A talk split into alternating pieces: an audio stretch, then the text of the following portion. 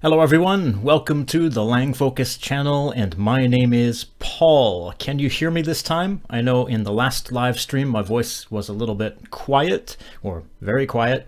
How about today? So if you can hear my voice, write something in the chat or write yes or thumbs up or whatever you want. All right, so this is episode two of Langfocus Cafe. This is Langfocus Cafe. Let me take a sip of my coffee. Ah, this is my Indonesia mug, my Starbucks mug that I bought in Indonesia. Good, someone said they can hear me. Excellent. I'm happy to hear that. Langfocus Cafe is a series in which we talk about language related topics in a more relaxed way than I typically do in Langfocus videos. In Langfocus videos, I give a lot of information and they're quite intense, but um, in these more relaxed sort of live streams, we can just kick back, talk about a subject with a little bit less of uh, a little less preparation time on my part and also a little bit less need to focus really intently on your part. We'll just talk about a subject. So at first I'll get into the presentation. Later on I'll look more at the chat and then I'll check any super chats if there are any, but I'll do that after I talk about this topic. So at the top, in the top right corner, you can see a little title page. So what's the topic of this live stream? The topic is linguists versus prescriptive grammarians, or it's about two different approaches to language, descriptive and prescriptive. Now, before I really get into that, uh, I'd like to uh, I'd like to think back four years to this video I made. This video was called 10 Mistakes That Native English Speakers Make. And that video made some people really angry. After I made this video, I got a lot of messages saying, I'm unsubscribing. Uh, someone created a Reddit thread saying he's so disappointed in me for making this video. Um, people told me that they're going to get me blacklisted from like linguists events and things like this.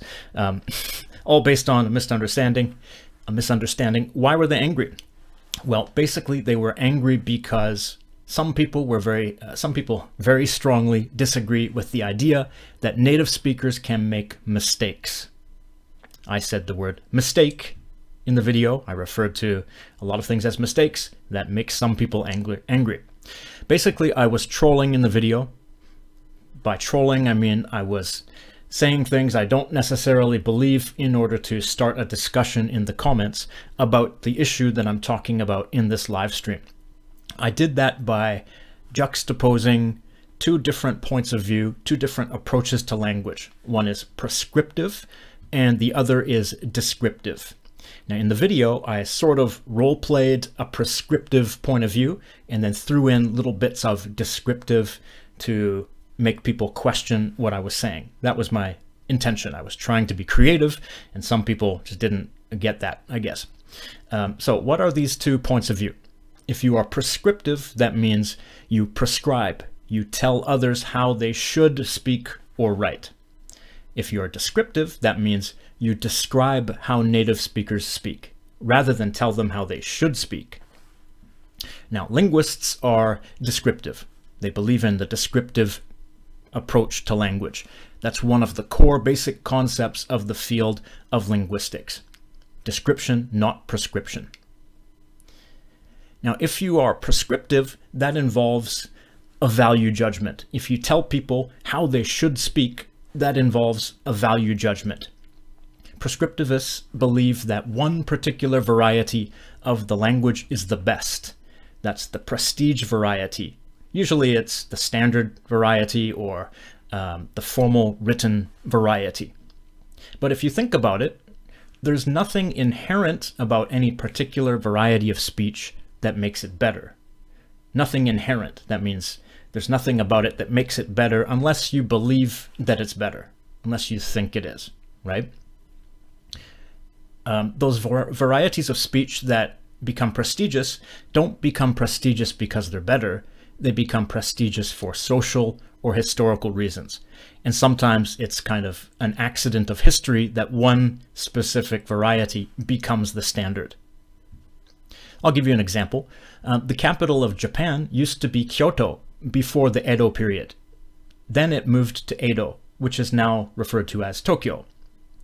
the Edo dialect became the basis of standard Japanese. But imagine, if the capital had remained in Kyoto, then the Kyoto dialect would have become the standard.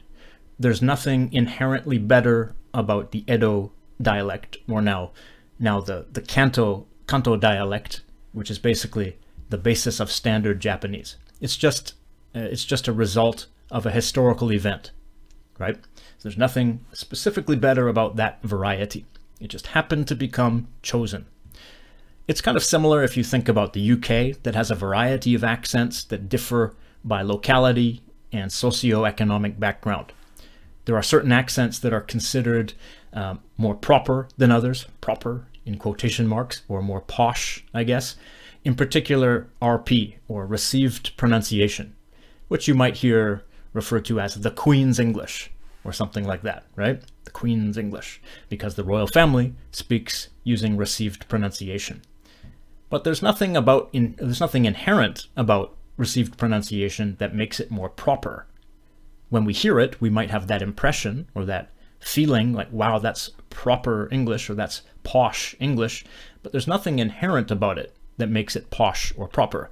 People associate that way of speaking with high status people especially like high status people of past generations, like the royal family or, you know, aristocracy and that kind of thing. Um, but imagine if high status people had spoken with a Cockney accent, it would be considered the more proper accent today. That sounds kind of crazy to us today because now people associate the Cockney accent with sort of working class people um, or maybe people judge it and look down on it and think it's like a lower class accent or like maybe um, like distasteful people speak it or something like that. Uh, but that's just a result of history, right? If people had spoken, if high status people had spoken like that, it would be considered the proper accent and we would have that emotional reaction to it. So linguists avoid subjective value judgments. They don't say like this variety is better than the others. They only uh, observe different varieties and say what they observe. They say what patterns they observe, basically. Linguistics is essentially the science of language. So the goal is to observe language objectively and to develop theories of how language behaves based on what is observed. Okay, so there's a, a kind of misunderstanding or misconception that people who are prescriptive believe in grammar. People who tell you how you should speak believe in grammar, but other people don't. It's not really true. Linguists believe in grammar too, but it's a different approach to grammar. It's descriptive grammar. Under descriptive grammar, every variety of a language has its own grammar. It, it could be a different dialect or it could be a different sociolect spoken by a different social class or different ethnicity or something. Uh, every variety has its own grammar.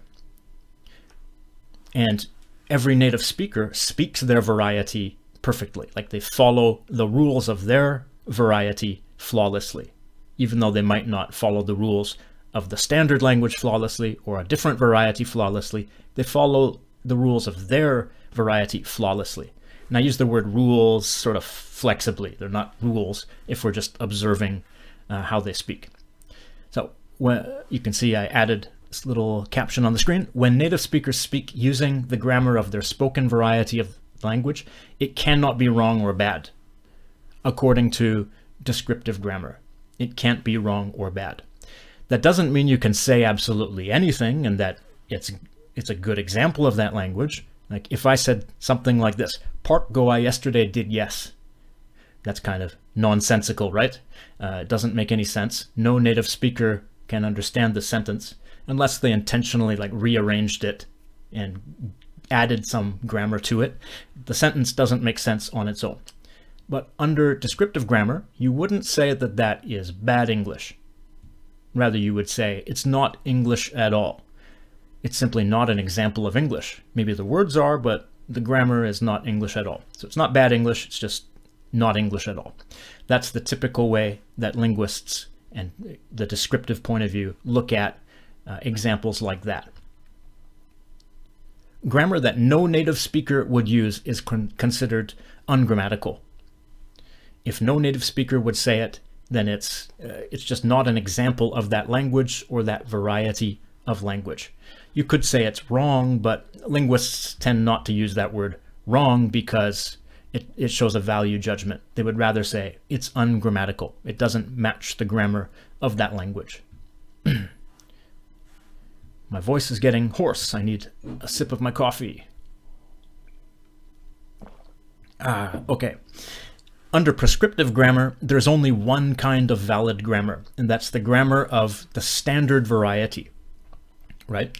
And non-standard varieties of the language are considered wrong because they don't conform to the standard variety. They don't stick to the rules of the standard variety. Uh, so that can get kind of crazy sometimes if you think about it. According to prescriptivists, this sentence is wrong. I can't get no satisfaction. That's bad English. It should be, I can't get any satisfaction. as crazy as that sounds, as silly as that sounds, uh, for the context that this song is in, right? Uh, I can't get no satisfaction just uh, seems better, right? And why? Why does it seem better in this context? It's because it's informal. It's a rock and roll song. It's not a classical music song. They were young at the time they made this song. The topic of the song is sort of uh, a casual topic. So why not use something informal like I can't get no, right? But in uh, according to prescriptivists, this is wrong. You can't use this kind of English. Or it's just plain wrong, or you sound ignorant, according to them, or whatever. This is also wrong, according to prescriptivists. Star Trek fans are starting to get angry already. To boldly go where no man has gone before. That's bad grammar because there's a split infinitive.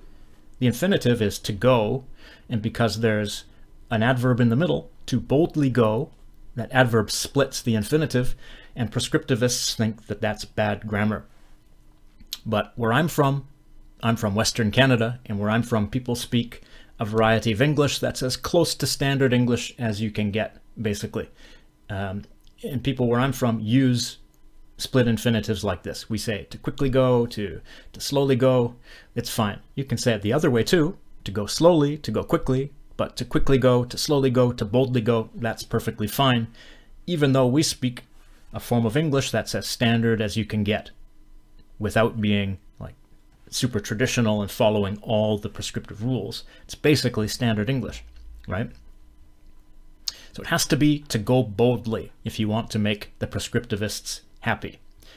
So I see a few major holes in the prescriptive point of view. One of them is what I just hinted at now with the Star Trek example. The prescriptive point of view even considers standard speech wrong if it doesn't follow strict, out-of-date rules that nobody naturally follows. Um, even the standard language changes over time. Like if you read a book from this year versus a book from 100 years ago, you might notice like some differences, some slight differences.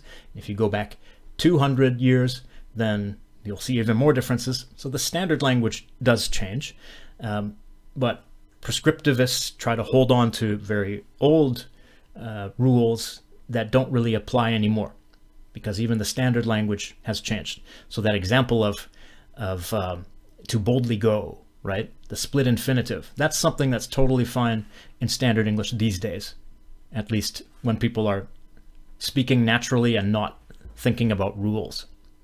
Another example of that is can I to ask for permission. Prescriptivists say you can't you can't ask for permission using can I, you have to say may I? But where I'm from, if you use may I, that's extremely formal, almost uncomfortably formal for most situations. Can I is much more suitable for the vast majority of situations. And again, like I said, people where I'm from, native speakers where I'm from, speak something that's as close to standard English as you can get without writing it according to really strict rules. So that's the first major hole I see in the prescriptive point of view. Second one, the point of view of prescriptivists seems to be that written language is the source of the spoken language. Like it seems like they think the, the written language is the source and all the spoken varieties are deviations from that written language. But that's not where the written language, that's not how the, the written language developed. The written language developed from varieties of the spoken language. Usually it's one particular variety that's chosen and it becomes the basis of the written formal language. Maybe it's adjusted and uh, standardized and tweaked a little bit, but it comes from one variety of language. But that doesn't make that variety of language the source of all the others, because all of those varieties of language existed at the same time before that one was chosen. You know what I mean? Um, so it's just wrong to say that the written language is the source of the spoken language. It isn't. So why is all this important? What's the big deal about all this? Well, there are some reasons. Um, one main reason, one major reason is that the prescriptive point of view can lead to the demonization of communities that speak a non-standard form of language. Now I know as soon as I say this, someone will say, Paul's trying to be woke, Paul's trying to be politically correct, uh, and they'll complain about that, but I don't think about politics and that kind of thing. It's not about that. This just makes sense, right?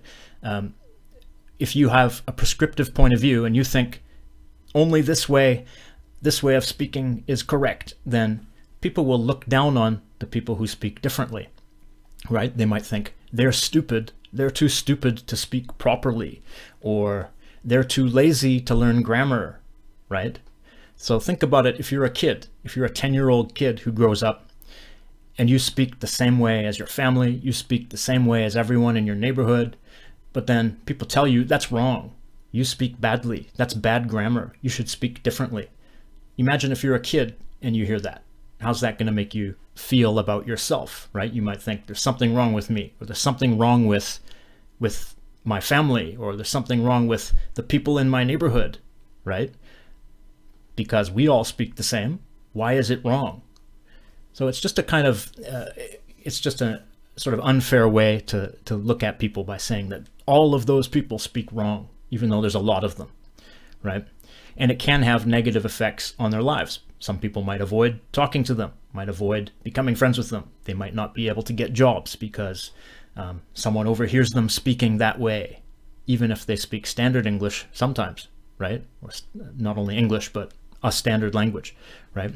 So that's basically what I'm getting at. It can cause harm to people who speak that way.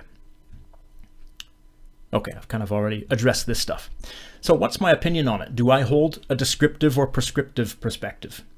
I think you probably get the idea already. My point of view is basically descriptive. I say basically for a reason. I'll get to it in a second. Um, I agree with the point of view of linguists that all varieties of a language used by native speakers are equally valid and that there should be no value judgment. As informal spoken languages, right? In their particular context, there's, there's nothing wrong with them and they're all equally valid. I also agree that it's extremely obvious to me that non-standard varieties of any language do indeed have their own grammar. It's a mistake to think that their grammar is random or that it's, it's full of a bunch of mistakes. It's uh, full of random mistakes that, and deviations from the standard. That's not correct at all. Um, that's just a it's just not true if you look at a whole bunch of examples from any non-standard form of a language and you look at the patterns there are indeed patterns that native speakers follow. And there's nothing inherent in the grammar of the standard language that makes it better. It just happens to be the one that was chosen to be codified, written down, and sort of um, given that role of the standard language. Now, with that said, I do think there is a function for a standard language. There is a role for it, and it serves a good purpose. Um, for example, if everyone wrote in their dialects, it might be confusing for people who speak different dialects.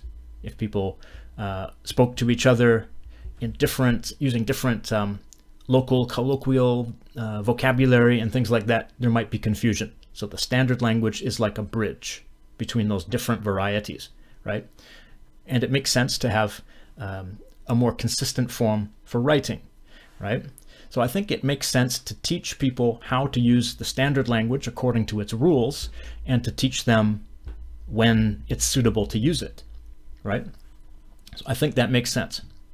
But this can be done in a descriptive way. It can be done without teaching people that they're speaking incorrectly, right? Rather than saying the way you speak is wrong, we could say like this. We would say it differently in the standard language or in the formal register. So think about the difference. Like uh, if you're saying this to a kid in school, if you're saying like your grammar's wrong, that's very different from saying it like this. Your grammar is is correct in uh, in informal situations and when you're speaking casually with your family and friends, but we would say it differently in the standard language or informal situations. See, that's that's a very different, has a very different um, feeling to it. It's a very different um, message than saying your way of speaking is wrong. Even though your intended goal is the same, the intended goal is to is to encourage them to learn the standard language for its appropriate situations right? It's a simple thing that a simple thing that a teacher can do to make a child feel confident and um, more encouraged to actually learn than to give up and see themselves as not good enough.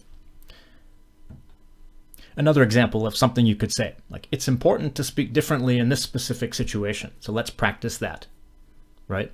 Rather than saying um, your way of speaking is wrong, you could say well, let's say like in high school, if you are teaching students um, how to succeed in a job interview. I'm not sure they do teach this, but they should teach this in high school. Um, you could teach people like you're speaking informally, but you have to speak formally at a job interview. Um, so let's practice that. Let's practice how to speak formally in that situation. So that's a different, a, a different way of looking at um, looking at teaching the standard language right? Okay, so now that I've talked about those two different approaches, I've talked about the descriptive approach and the prescriptive approach, I want to take a look at some parts of the video that I mentioned at the beginning of this stream. So I'll just look at some of the slides and talk about like uh, talk about uh, talk about them from a descriptive and prescriptive point of view. I won't do all of them, but I'll do a few of them. The first one, misuse of the word literally. For example, she literally has thousands of pairs of shoes. So in the video I talked about, I was role-playing a sort of prescriptive point of view to bait the audience into critiquing it, basically. So this is one example I gave. Um, so according to a prescriptive point of view, we have to stick to the original meaning of this word literally meaning like the message is exactly according to the words of this sentence, right? There's no metaphoric meaning or anything like that. Um, people often use literally as an intensifier just to mean like really or like extremely or something like that. And the word literally has been used like that for hundreds of years. So you can't really say it's wrong if it's been used like that for hundreds of years and lots of people use it like that because we're describing how people use it. I myself don't use it like that because I like to be clear about what I mean. And I know some people might misunderstand, but I can't tell other people how to use this word because I'm not the CEO of the English language. Um, I just observe how people speak and talk about it, right? Another example, confusing the past form and past participle of irregular verbs. Uh, so here's an example I gave in the video. I should have went to the party. Prescriptivists would say that's wrong, and it might sound wrong to some people's ears, depending on the variety of English they speak and where they're from. But lots of people say this, like, I should have went to the party. So the prescriptive, official, officially correct way is I should have gone to the party, right? According to prescriptive grammar. I sometimes use sentences like this for some verbs. Like I don't know where I learned it, just as a kid, that's how I learned those verbs. For some of them I use uh, the past form instead of the past participle. I should have went, things like that. I sometimes use uh, use a construction like that. If I notice it and I'm speaking formally, I'll try to correct it. But when I'm talking to my friends, I say it and I notice other people saying it um, and it's normal. Here's another example of it from sort of the opposite angle. This is this is present progressive. He's already drank two beers and it's only 4 p.m. Um, this example, I think, is a little different. I would probably amend what I said in that video because this one, like here, instead of using the past participle, it uses the past form. He's already drank two beers. I don't think that's just like a, a result of choosing freely, like the first one is. I think I think this one is for a different reason. I think people say he's already drank because if they say he's already drunk, it sounds like it has a different meaning. It sounds like he's um, intoxicated, right? He's already intoxicated rather than he he has already had some drinks, right? It's a different meaning um, than he's already intoxicated. So I think people are choosing uh, they're choosing the past form here for a reason. It's because it sounds distinct from the adjective of drunk. Um, but yeah, according to prescriptive grammar, you would have to use he's already drunk two beers. I wouldn't say it like that though. I would say he's already drank two beers. Even though my English is quite standard. Okay, another example. Confusion of few and less. Uh, few and less. So, you know, the original way they're used and the way they're still largely used today is fewer is used for count nouns and less is used for non-count nouns. But people often use less for count nouns. So the example in the video was, I eat less cookies than I used to. A prescriptivist would say, you have to use fewer. I eat fewer cookies than I used to. But these days, a lot of people say less. They say less for count nouns. I eat less cookies than I used to. Uh, um, like, uh, what, what's another example?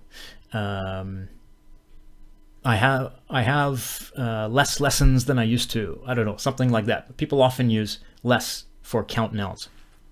So that's something that's just becoming common. I think it's a change that's taking place. The distinction is disappearing for count nouns.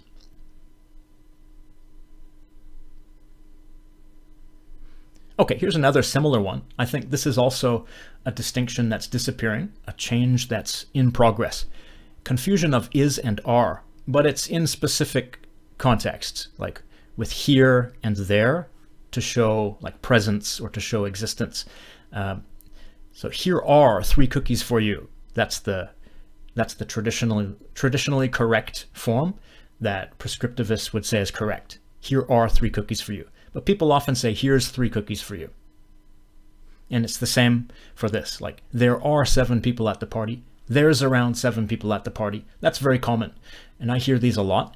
And I think even I say, uh, I say sentences like this without thinking.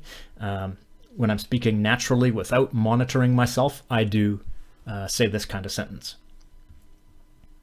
So it's hard to say it's incorrect if lots of people say it. You could say it's like informal or, you know, it's it's not completely standard or it's not used in formal situations. That's fine, but you can't really say it's incorrect if lots of people say it. Okay, and number seven, double negatives. This one is controversial and was controversial in that video um, because it's used in lots of dialects, right? Uh, in lots of varieties of English, it's natural to use double negatives. And again, when I was a kid, I did use double negatives before anyone told me not to. So that means it naturally comes from the grammar of my variety of English.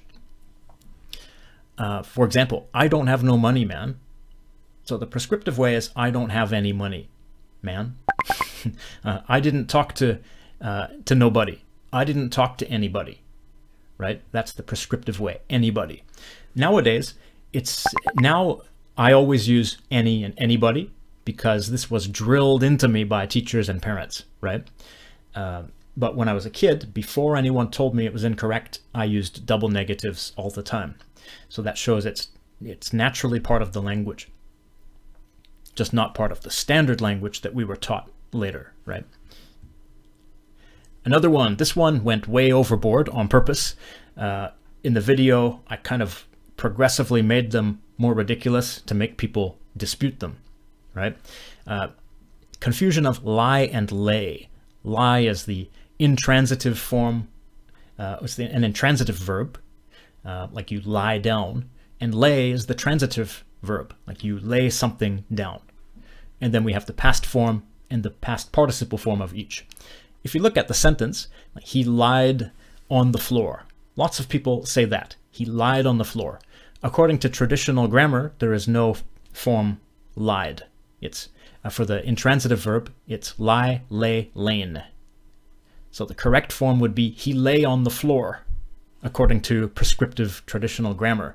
Um, but I've never heard anyone say he lay on the floor. I don't think. Maybe maybe I have, but uh, he lied on the floor or he laid on the floor are much more common, even though laid is originally uh, originally transitive, not intransitive. But people use it with the intransitive meaning now.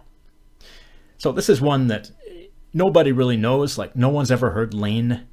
Most people don't use lay for the past tense. This one is just, it's kind of all mixed up and native speakers sort of um, use it however they, they naturally learn it when they're kids, I think. Nobody really knows the old traditional rules.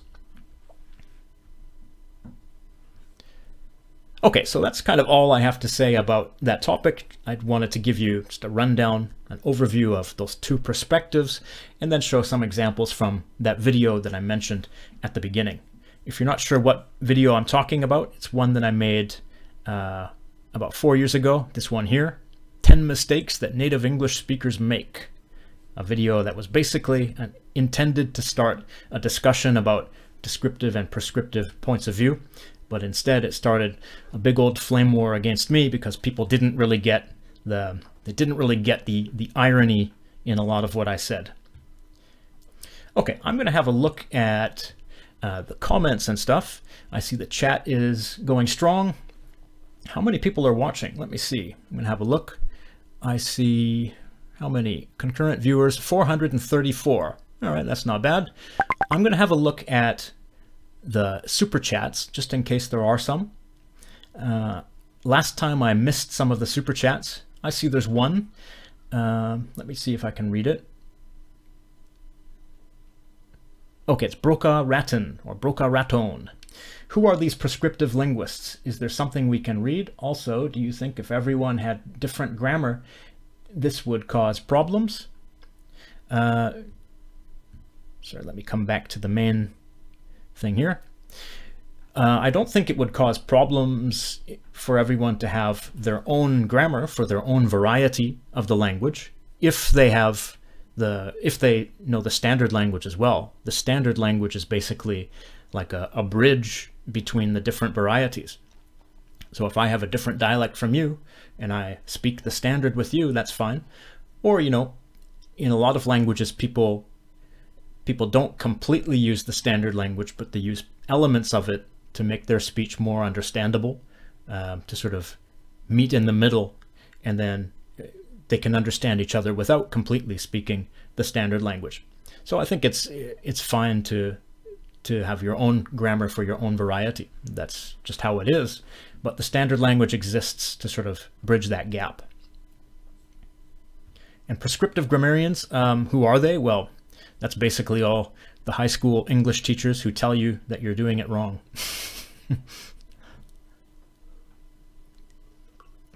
Someone asked, will this video be available later?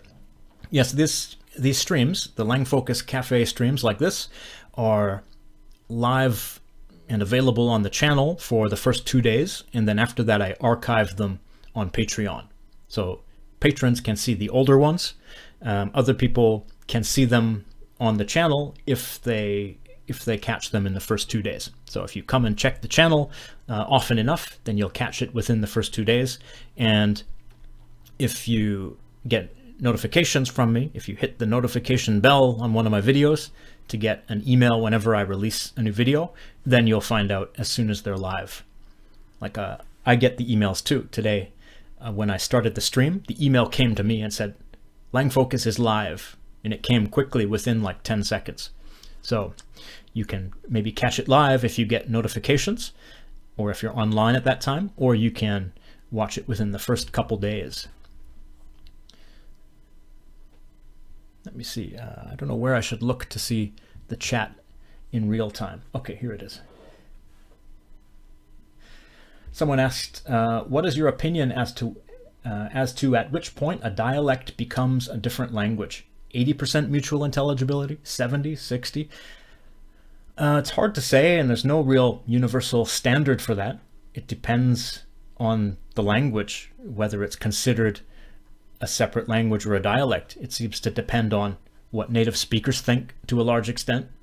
If native speakers of those two varieties consider it a different language, then it becomes a different language, right? Um, there is no universal standard. Sometimes it's based on intelligibility, uh, but sometimes there are languages that are like 90 or 95 or almost 100% mutually intelligible, but people consider them different languages because um, one of them is connected with their culture, and, but the other isn't. Things like that. But to me, you know, I, I sort of consider them the same language if they're 90% mutually intelligible. That's just to me like how I would consider them. I'm seeing the chat in two places. It's kind of confusing.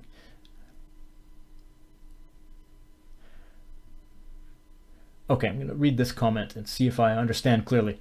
Dark Knight Films asked, Paul, is it possible to be descriptive in one language and go back and forth between uh, prescriptive and descriptive in another language? Um, well, um, kind of. I guess if you're talking about varieties of a language, I think it's fine to be prescriptive in the standard language as long as you're not like being prescriptive towards towards vernacular speakers. Like I know the Arabic language, for example, I think people are very prescriptive about the standard language, how you speak it and how you write it, um, because that's the role it plays, right? It's it's meant to be the standard written formal language. Um, I think that's fine to be prescriptive about that one variety in its context, but I don't think it's okay to apply that to all the dialects and say those are wrong, those are not correct, or whatever.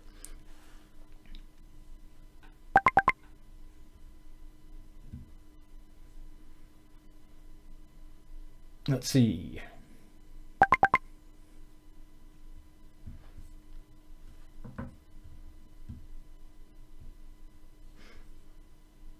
Okay, let me uh, catch some more comments. I'm seeing a lot of little things here. Hold on. I'm going to turn off some chat program that's appearing on my screen. Okay, Paul, is the language from the country that they colonize have a different dialect?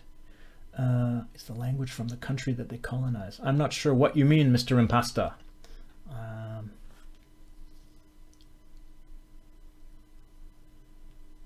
I'm not sure what you mean, but if you mean like, for example, um, like American English versus British English, uh, or like European Portuguese versus Brazilian Portuguese, then yeah, I guess you would consider those different dialects uh, or different varieties. The word dialect is sometimes a little dangerous because some people use it as a weapon. Like some governments uh, refer to non-standard varieties as dialects to suggest like don't speak those, only speak our national language. Um, so I never use it like that. Uh, I always use it to mean like different varieties of the spoken language, not the standard variety. but yeah, I think often the people in a colony start to speak a different variety of the language of the colonizers. I think that's that's common in Brazil and America, lots of places.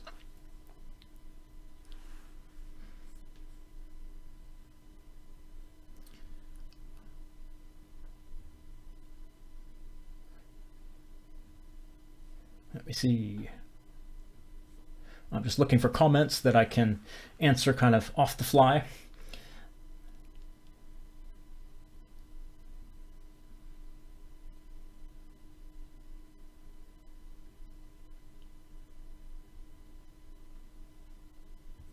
Uh, someone said, you once said that you know French, and I was wondering which version you learned, French from France or French from Quebec.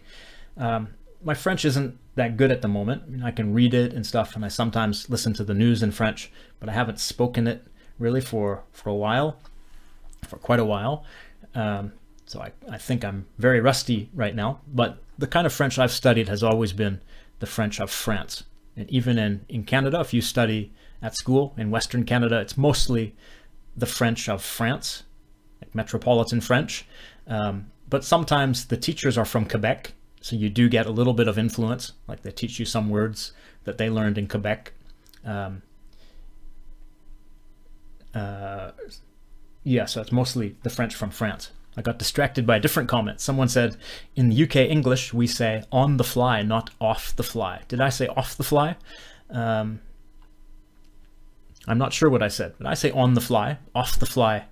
Uh, I'm not sure if I say that. Maybe I did say it. If that just came out of me naturally, then I guess it is something I say. I'm not always conscious of those things.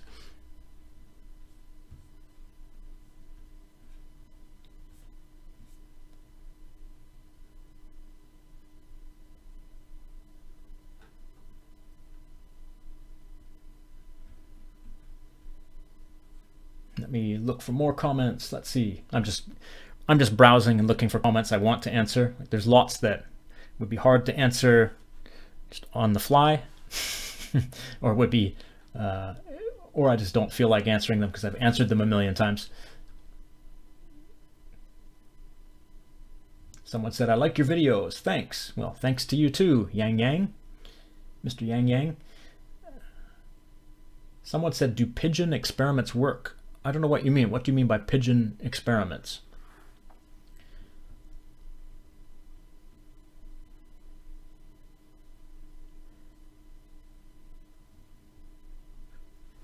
Someone said, hey Paul, I'm curious what your linguistic credentials are. When I use your videos as reference, people wonder who you are and why you're qualified to speak on linguistics.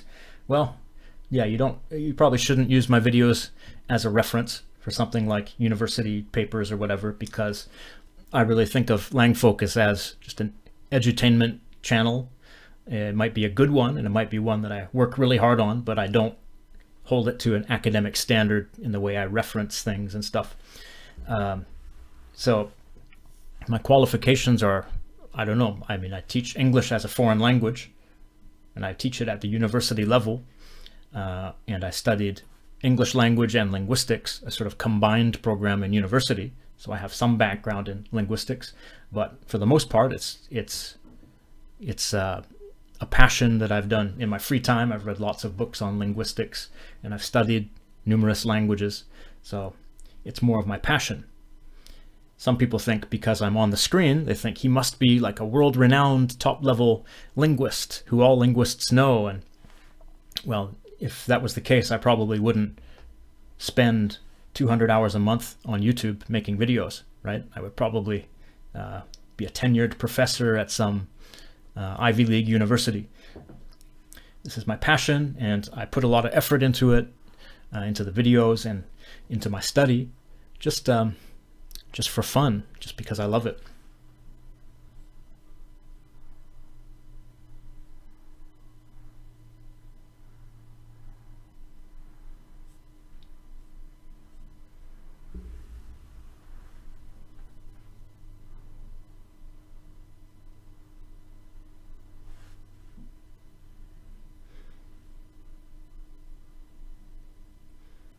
Famous linguist, Steven Pinker, criticizes those strict grammarians in his book.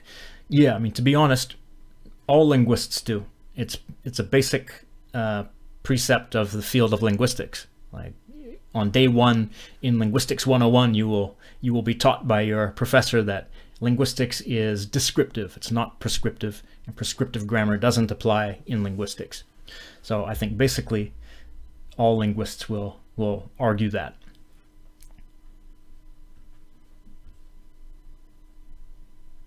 Tyler Ladd says, shoot, I super chatted and didn't get a response.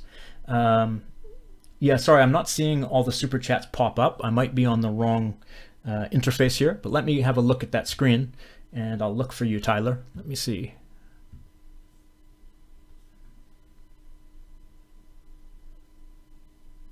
Oh, okay, Tyler Ladd, here you are. Thank you for your super chat, man. You said, uh, do you speak formally or less so when not at home? Um, when not at home. You mean when I'm out with my friends? Um, depends. It depends when we're what we're talking about. If we're just talking casually about unimportant things, then I'll speak informally. If we have discussions about sort of important issues, which we often do, then I'll focus more and try to make my message really clear. So I'll speak a little more formally. Um, yeah, I've got a lot of smart friends, and when we talk, we tend to talk about important stuff or deep stuff. So I'm, I think more carefully about what I say, and then I tend to speak more formally. If we're just talking nonsense about silly subjects, then I don't really worry about it, and I speak more informally. I see another super chat from Miles Deadment. Uh, he says, "Keep it up." Thank you, Miles. I appreciate it. Thank you for your your super chat. I guess that's a super sticker. They've got super chats and super stickers, which make the little cute animations pop up. And then, uh, is this machete? I'm not sure if I'm pronouncing it right. Machete or machete. Uh, says, love your videos. Thank you. I appreciate it. Thank you for the super chats. It's always cool to get those. I don't expect them, but when people send those, I'm like, wow, that's awesome.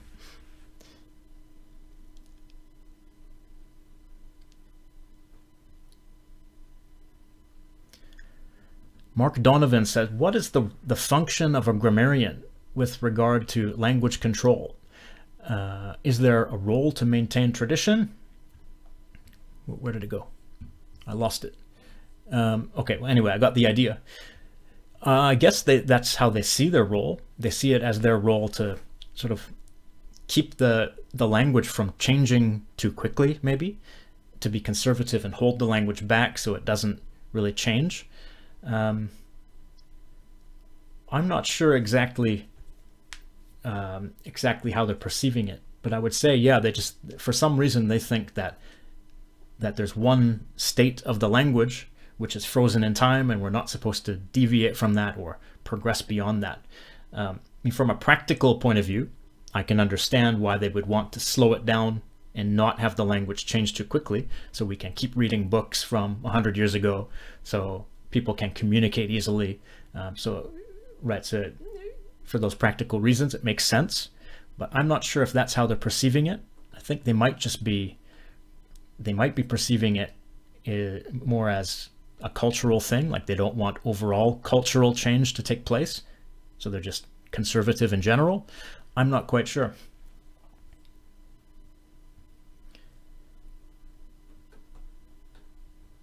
Deutscher Ball says, Hey Paul, I wanted to tell you that your videos have been tremendously helpful for me as I study 38 languages. Thank you so much. Keep up the fantastic work. Wow, 38 languages. That's a lot. I appreciate the comment. Thank you. Do you study 38 at the same time?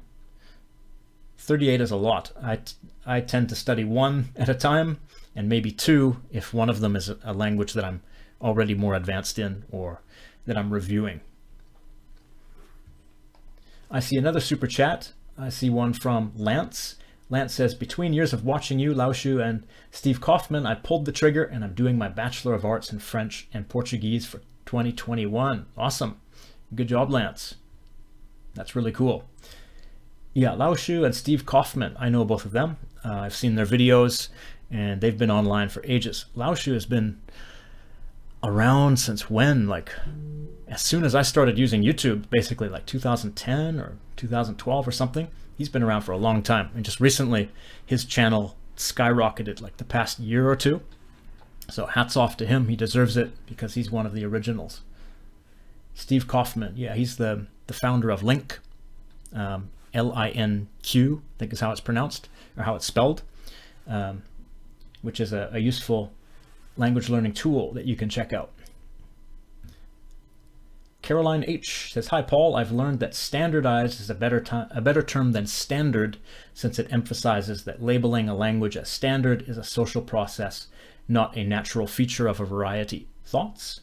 Yeah, that makes sense.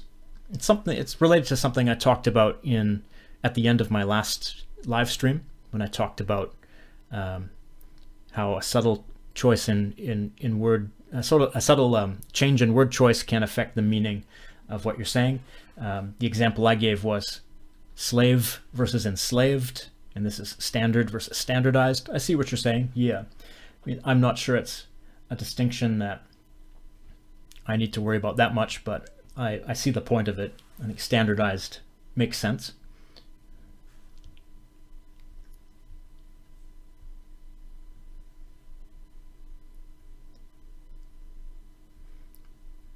Have you ever dug deep into conlangs?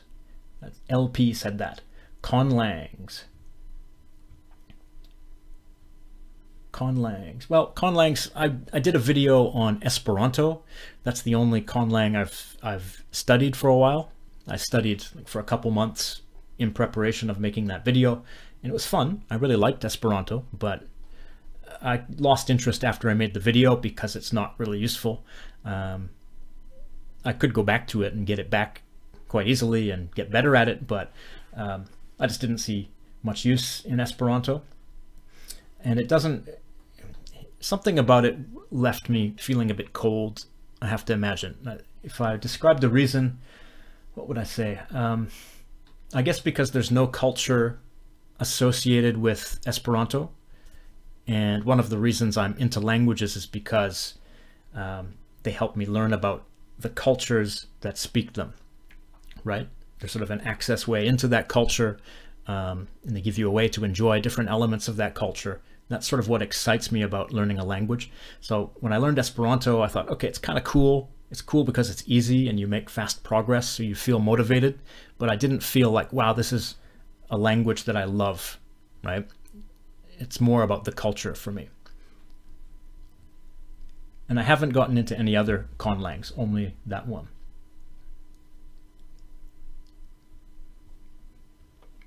Someone said, eat your cereal. No, cereal is basically all carbohydrates. And I'm on a low carb diet.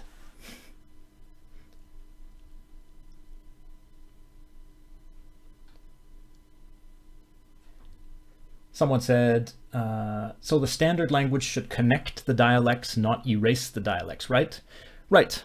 Basically, that's it. Um, yeah, I mean, a, a, standard language or a standardized language, um, as Caroline said, a standardized language basically serves as a bridge between the different dialects um, and unites the speakers of different spoken varieties of that language. That's the purpose they serve.